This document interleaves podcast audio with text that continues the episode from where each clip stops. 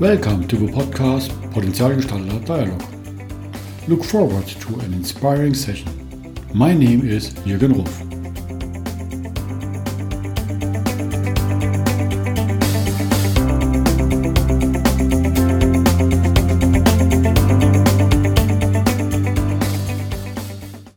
Welcome to today's podcast. And I'm really excited to touch again my lovely country, Canada, and which time I have Julia Borgen in the house. Welcome, Julia. Jürgen, thank you. Thank you for having me. It's uh, quite beautiful snow outside. I'm facing my window, so beautiful Canadian day. Wonderful. That's why I prepared my shirt already with the skis on it. And I hope to come back to Canada for skiing and hiking as it's so lovely nature there. But that's not the reason we touched in that podcast. Um, there are some other pieces like humans. I think we got connected.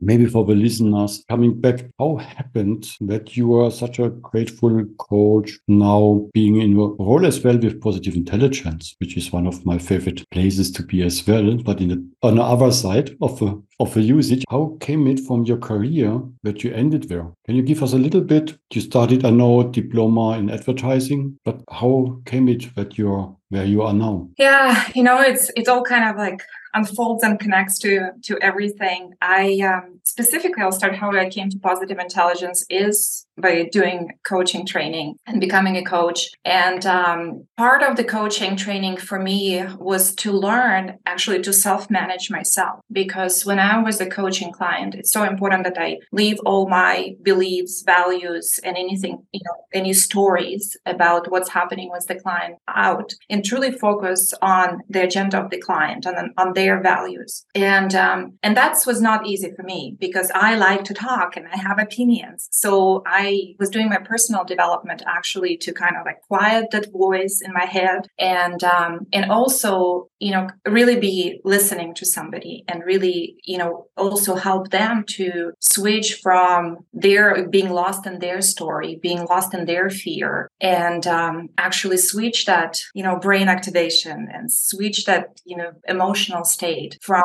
fear and concern to you know openness, seeing big pictures, so they can find their solutions during that coaching session. I can create that container.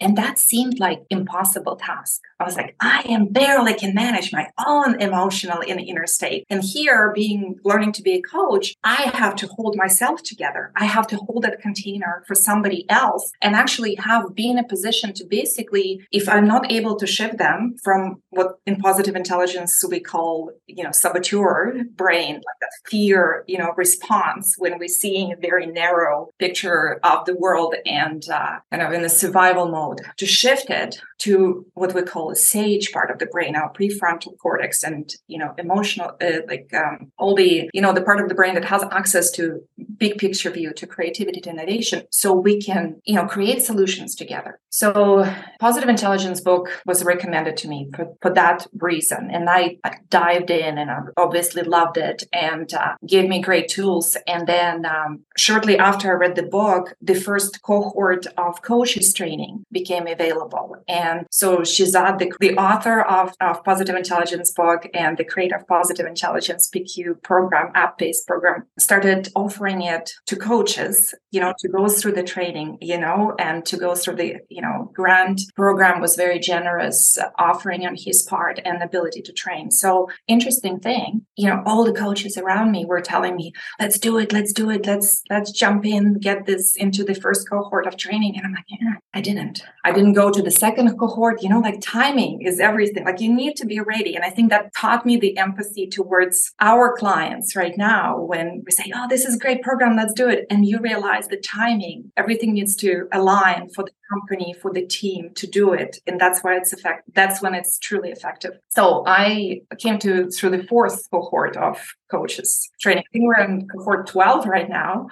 And uh, I wasn't the six months okay okay yeah so and um yeah so that's how it started and actually after going through the uh, through the training, coaching training with positive intelligence at first, I all of a sudden for the first time I saw that my timeline to become a coach became like full-time coach shrunk from because I was thinking it will be five, ten years. I need to do certain things. I need to make some sort of, you know, put some sort of financial things together in order to make that leap. And all of a sudden doing the program, I realized, no, I can do it now. And that's what I did. In 2021, I left, uh, I left my full-time job at that time and started coaching full-time and using positive intelligence. The work that I was doing was a lot focused on larger companies and uh, with some focus on sales teams as well. And I kind of got, I would, in my, my story of it is that I got on the radar with, uh, you know, senior management and positive intelligence. And I was asked to come in and join the team. That for me, it was like dream came true again, a couple years earlier, you know, like when I find when we are on our path and we're doing the work that we're supposed to do, like timeline shrinks you know things get happen much faster. And that was the case with me. And i had resistance to it i would say at first because i was enjoying being on my own doing coaching. And um, and i was a bit scared going back to like kind of the business building situation and uh, um, being part of the business development and sales teams which is you know sales profession in itself is very ego driven there's a lot of competition. There is a lot of you know winning and achieving the targets. And yeah i had resistance to coming back but i, I had like no in a way i had the choice but i didn't have a choice because i felt like i was asked to get a seat on the rocket ship. And i just can't miss that opportunity. So it's been over a year now. So it's uh, since uh, august 2021 that i'm part of the team at positive intelligence and now bringing the program instead of as a coach one-on-one or smaller teams bringing uh, bringing the program to a very large teams and large organizations. And that's how we met. Exactly. And the funny thing is, I had I purchased that book already some years ago. I had it in my bookshelf, never read it. When I heard as well about the grant program, I said, ah, marketing. I know a lot of the tools we send around trying to get a lot of money of a customer. So I ignored as you the first rounds. And then suddenly I had no time, I had no intention to invest in me. And then I did it. And afterwards I did directly the certification program. And um, that's where we get to clear up because is that I'm at the other side using it as coach uh, for both for companies and for individual coaching as it was is it such a great asset to use and implement it in my trainings as I see what value about it. How does it fit to your sport as knowing that we have some favorite sports together, um, it's doing such crazy stuff like Ironman or marathon running, looking maybe now back towards how you have done it before and now thinking about doing it with the knowledge of positive intelligence. Is there a difference? Yeah, yeah, it's a big difference. So I'll, I'll give some context to your listeners too before I give my example. Positive intelligence program, it's a mental fitness program. So it's brain training program. And um, and it focuses on building three mental fitness muscles. And one is, we just mentioned saboteurs. So it's intercepting saboteurs, like intercepting those fear based thoughts and patterns and, um, you know, and stopping them before they run, run you. And then be able to shift the brain activation to the sage part of the brain, to the part of the brain that's where we, as I said, have access to, you know, like our wider potential and innovation and creativity and driven by, not by fear, but, but by purpose and passion. So in the way to switch the brain activation, we use use a technique that we call PQ rep. And so positive intelligence, we shorten it to PQ. And and the rap like is like, you know, lifting weights, you know, because it's mental fitness. And um, so the examples of the um, PQ reps is paying undivided mental attention to physical sensations. So it's essential experience, either like feeling like, you know, feeling the touch of your fingers, you know, like all your palms, so like paying undivided attention to the physical touch, using it visual PQ reps, you know, focusing on the object uh, audio, auditory um, sensation, like and food, you know, taste. So back to sports. How it all relates to sports is that I did my personal best on my last Ironman 70.3, which is like half Ironman distance in uh, yeah in this last year, so just over a year ago. Not because of my training but because truly leaning into, you know, doing PQ reps while I'm racing. So really like on a swim, I was like feeling the water. Like I was, I was even in, in positive intelligence, we use ease and flow a lot because like the path of sage is the path of ease and flow. So like on my swim, I was is and flow was my mantra. I was like really feeling the water. And on the bike is my favorite is feeling the wind. So there is no conversation in your head. Like you bike, you eat, you know, like you're timed, you're drinking, eating, and you just feel the wind and look at outside. And then on the run, it's just really focusing visually, like on people and trees and so really engaging the sensory, all the senses. And I was blown away when I came off the bike and I realized what my time was and, you know, that I can do my personal best if I just, you know, continue doing that on the run. And I think that was a big testament for me, how much it works in athletics. Yeah. I see sometimes it's dangerous in the training sessions, you know, going in because if I'm getting too much in the positive flow, I'm pushing too strong. When I'm out of my zone where I should do my training and when it's going negative you're to getting too high with your pulse rate and yeah yeah. In the finish line of a marathon, that doesn't matter because the last two kilometers, which is a joy poor if you have it. Jürgen, but what a beautiful, what a beautiful example because it's interesting. Certain things we need to do in training. It's almost like the things we need to do in our everyday life. We don't have to push super hard, and it's so counterintuitive in endurance sport training that we need to stay in a certain time zone, which kind of feels slow, and we're like we want to go faster because we're just excited and we can do harder run, you know, or bike, and but you know it's not going to work because it's it's too hard. You're not going to recover as fast. You're not going to build the endurance that you need staying. So and i find for me when i started um, endurance sports training it was a big uh, perspective shift. When the coaches tell me like no like look at your heart rate and train in this zone and i was like i'm not even running. Like i'm walking basically to stay in this zone. And that slowing down will make you faster. I was like, I just not buying it, you know, and it was until you see the results. And I find the same thing we encounter as coaches, especially coaches bringing positive intelligence into companies. You're asking people to slow down and they're like, okay, like I'm too busy. Like I have to do, do, do, do this meeting, that meeting. Like I can't do it because it's so counterintuitive. And then when you actually slow down, you speed up. So thank you for that. That was good. That's what I realized, implemented it more and more in my daily business as well, you know, preparing for training, for presentation. If you're switching on your computer and say, I have now to do my presentation or my, my training concept, nothing will happen because you think I have to do it. If you're doing a break, going out for a walk or a run,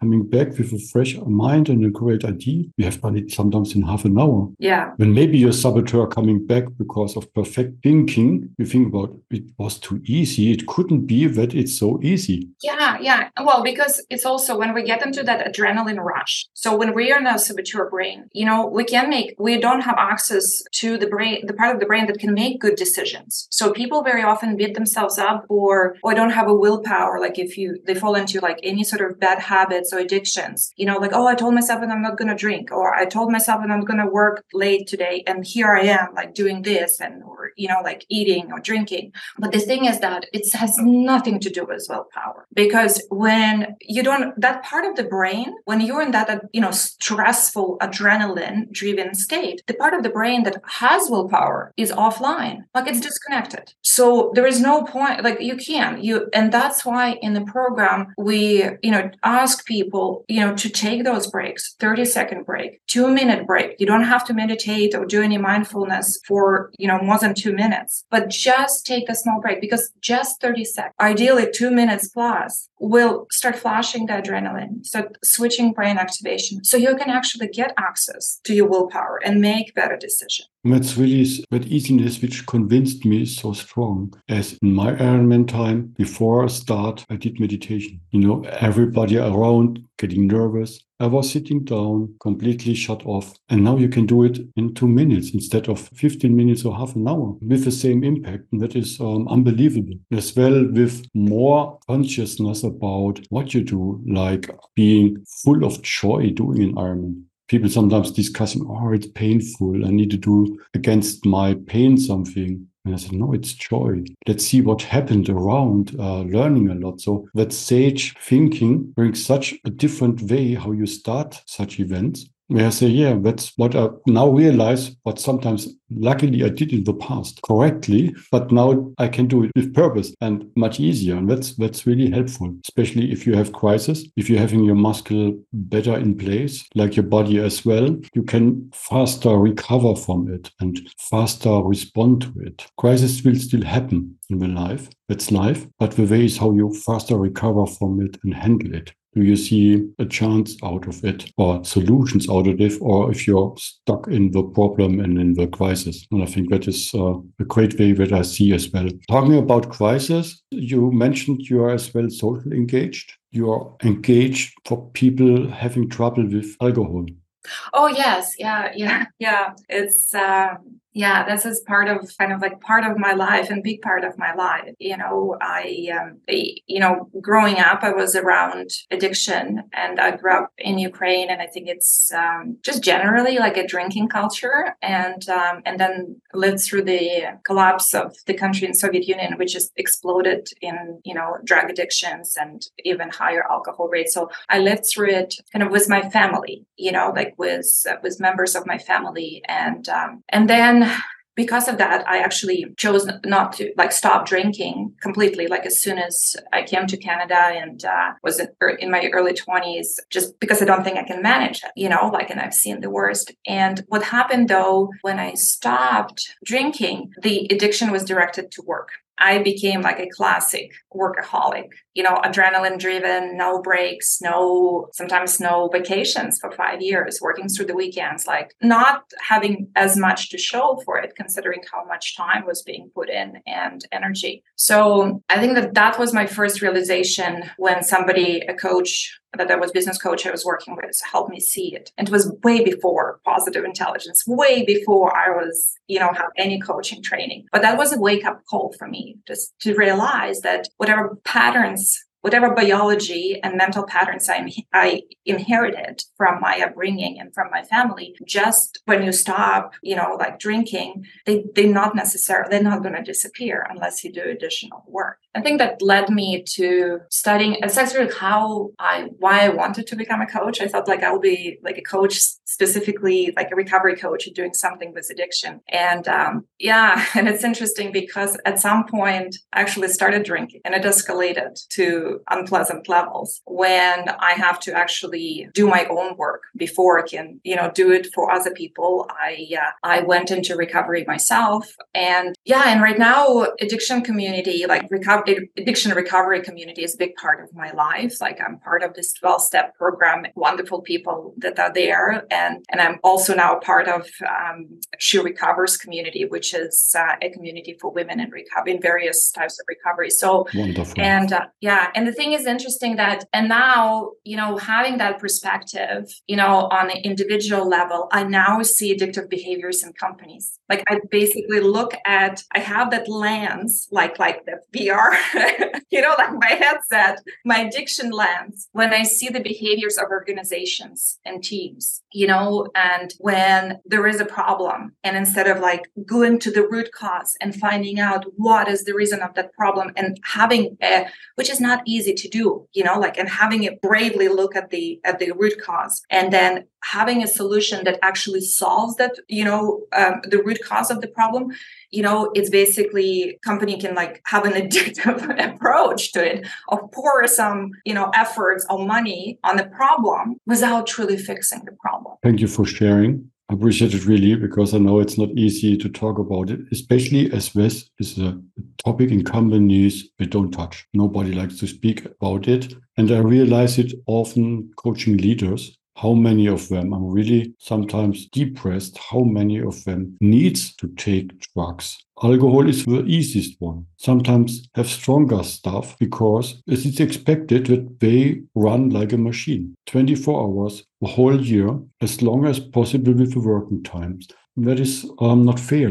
And they lost to be a human again and to have breaks. And I think here is one of our root causes I see that we have to switch it. That there is still a human on top and they need their breaks and they are allowed to make mistakes and not to blaming them, the whole the saboteurs we see that we have that hyperachiever, that controller, that stickler, which are expected on a top leadership level. Yes. Jürgen, I actually want to give another example of impact of positive intelligence. Like when people, because very often people ask me, like, what was impact on you of positive intelligence? Like when, when I'm talking to leaders and it's like, what was your experience? And we already talked about the impact on athletic performance, but that was more recent. What really was the first visible impact on me to really believe in the program and an approach is at that point when I was first going through initial six weeks uh, program for the through the coaching training, I was still drinking. And for me, when I would finish work and like you know have all these voices in my head telling me how I didn't do this, I didn't do that, like and what a failure I am, and obviously nobody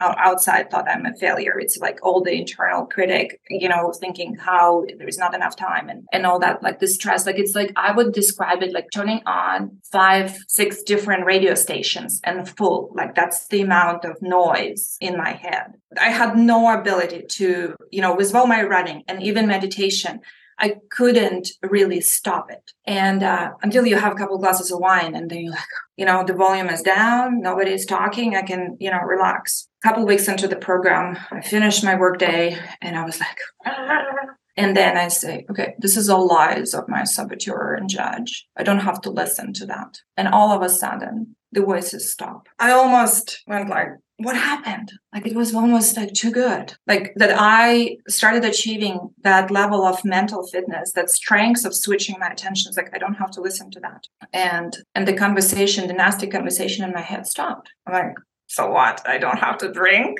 And so I think that that was probably the first personal visible impact of mental fitness training on me. Wow, that's wonderful. Now it's great that you're now bringing that back as well to a company to talking about that. Maybe not as direct as we did it in the podcast, but in the way you can implement it, but we realize that there's a different way to lead and to work yeah. than in that red race we are currently in. And that's as well my experience in some of the companies who already invested a little bit in that switching, But the impact in the culture of a company the love, the empathy is a completely different way. And surprisingly, we are more successful than before. Yeah. Yeah. So that internal kind of battle that I described was my own saboteur voices and nastiness. Like it's inter- this internal con- conflict, internal war. Like that's happening in our teams, right? Like in our organizations. And some of it is not visible. The same like it was not visible to anybody what's happening in my head. Sometimes that conflict that teams have is not visible too, but there is tension. You can feel it in the air. Things are not happening. People walking on eggshells. You know, like there is just some sort of like, you know, just there is no flow, right? And I think that collaboration is one of the big reasons it's brought on a team level for general like wider company uh, rollout when we're doing hundreds and thousands of people um, at a time through well-being initiatives through benefits uh, global benefits through well-being programs. When it's brought in not as much as for the to work on the team dynamic and the collaboration innovation within the team and conflict management more like but more general well-being like learning for people to manage stress because everybody is talking about how fast things are moving right now the speed of change and by change, I, I, everybody says change management and change and change, but what we mean is really growth. So it's managing growth. And so the way we're like growing, the way things are changing, and because change also has some like this negative feeling about it, like because brain's initial reaction is to resist it. So we have to manage it. So yeah, I think that the, the relationship, the relationships, the well-being, and then we talk about athletic performance, but the same our just general performance at work you know, which is we all like for executives, for sales leaders, for sales teams, for product teams, we're all like corporate athletes. A lot of writing on us, like a lot of pressure. We need to perform. And that performance, you know, has a big impact on the everybody's performance has a big impact on the person earning potential and the success of the company. So I would say those three areas are the areas that are greatly impacted. And they're obviously all connected, right? Like performance, well being, and relationships. Because ultimately, our relationships determine the quality of our relationships with people around us, determine the quality of our life. The thing is that we're forgetting that our relationship with ourselves, the conversation, that internal dialogue that we constantly like, we're in a relationship with ourselves more than anybody else. because of the how many how much time we spend with ourselves. So that that's where the program starts with us right? Uh, kind of having that. And i think that's something i see very often now that the technology is improving so fast we as human cannot compete anymore with that change. And we forgot that we are all humans. Yeah. Yeah the fast the fast pace to maintain the fast pace that that the the life work life uh, and life requires from us pretty much need to disconnect from our body. Like it's almost like the way soldiers when they're trained in the military like for military combat to withstand the trauma of the military combat and the harsh conditions of the war like the training is learning to kind of like disconnect from your body. Because if you're in your body when you're witnessing the war like you're gonna throw up you know? Like you have to have a visceral reaction. You're gonna have like all this written into your body and see this trauma. So disconnecting you know from your body disconnecting from like writing it all in into into yourself as a memory is part of the military training. That's why the, the integration back to civilian life is so important for soldiers you know because it's like they're not connected with themselves because they are machines on the warfield and tie it back to the corporate life right now. We're not in our work in the laptop you know even or in a nice you know beautiful office. We're not in physical danger but we're in so we feel our body feels we're to die because of the amount of you know stress and pressure. It's like all the emotional danger we're feeling and pressure it feels like you know we're back to that survival. And we're again disconnecting from ourselves and like becoming these machines doing stuff. And then we turn around and face our family and it works that performance works like to a certain degree. It, it's like people say like well but my saboteurs are good for me. If i didn't have my insecurities i wouldn't be a vp well you might have been a senior vp and you might have not lost your marriage. People like first of all if they have to withstand that type of stress and pace they need to have a tool to integrate back you know once they turn around and you know interact with with their family. And right now we do it working a lot of us working still remotely and um or forever remotely in some positions. We're constantly with our families and with our loved ones. And and then the next frontier we're talking about the future of work. Do we have to be in this battlefield? Or can it be more joyful playful not life threatening experience of going to work. Like this podcast. we get in, we're like, we don't know what we're going to talk about. Let's just flow with it. And it's unfolding. Wonderful. Julia, if you're looking to the future of you, the next 12 months, yes. Are there something that you say, I'm really excited about what's coming? If you're already allowed to talk about it. Ah, for sure. Yeah, yeah.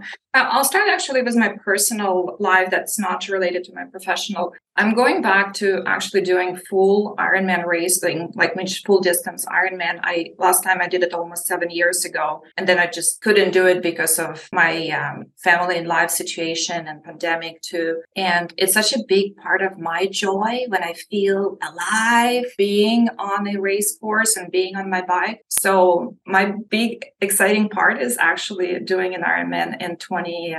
2023. Uh, and it also means from my previous experience that everything else kind of falls into orbit around it. Like I find it's very easy for me to structure my life and feel great, be my sage, be my best self when I'm doing something, when I make time to do something that brings me so much joy. And that was actually on the shelf. I wasn't giving myself permission in the last couple years to do enough of that. And I just thought, I need to put my work first and other things. And, and just like, and uh, on a professional uh, side with positive intelligence, I'm actually looking to focus a lot more, more exclusively in my work on the working with the technology companies. And because we serve positive intelligence serves great like big variety of companies. We have we do work in healthcare and education. I personally worked with financial institutions, with pharmaceuticals, and um, my true passion is in technology, working with the technology companies. I find, yeah, it's looks like I will be able to do that.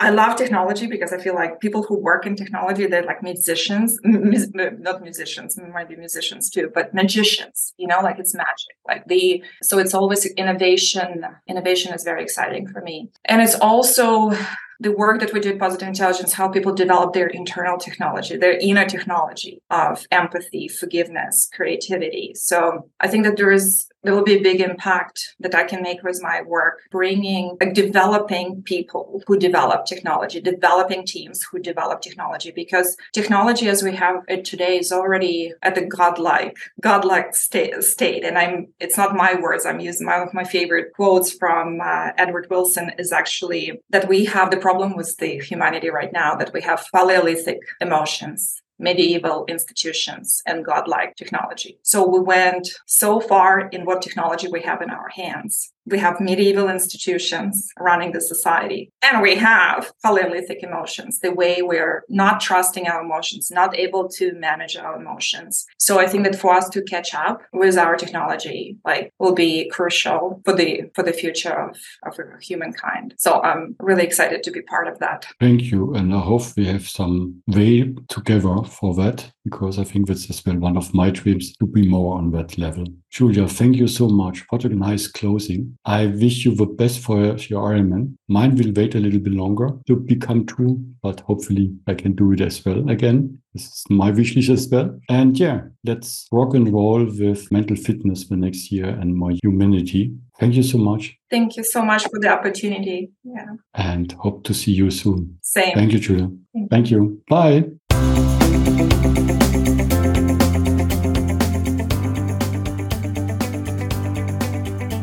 You have heard the podcast Potenzialgestalter Dialog from jürgen.ruff.consulting.